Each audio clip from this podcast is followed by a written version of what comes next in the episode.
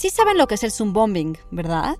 Host es una película de terror en la que un grupo de amigos se vale de la plataforma de videoconferencia Zoom para tener una sesión espiritista en línea y que invitan, sin querer, a una presencia maligna a la reunión. La película se realizó por completo a través de Zoom, durante la cuarentena y desde la casa de cada uno de los actores. Y nos hace preguntarnos, ¿qué es lo más aterrador que podría traernos Internet? Psy Institute. Masterpiece Your Life.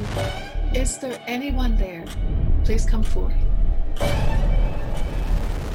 El director de Host, Rob Savage, ha sido ganador de premios como Screen International Star of Tomorrow y con 18 años dirigió, filmó, produjo y editó Strings, un largometraje de bajísimo presupuesto que se proyectó en festivales como Raindance, donde tuvo su premier.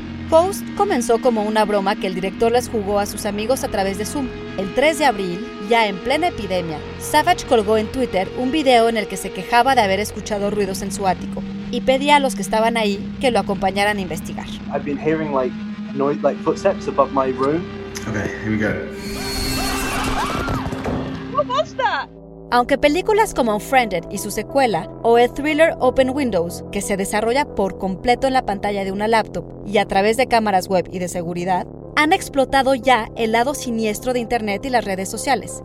Host hace del único lugar en el que estamos a salvo ahora algo amenazador, y de tecnologías como Zoom una presencia ineludible, y por la que nunca estamos realmente solos. Y eso sí es aterrador. Idea original y guion Antonio Camarillo, basado en su propio artículo para la revista Cine Premier. Y grabando desde casa, Ana Goyenechea. Nos escuchamos en la próxima cápsula SAE.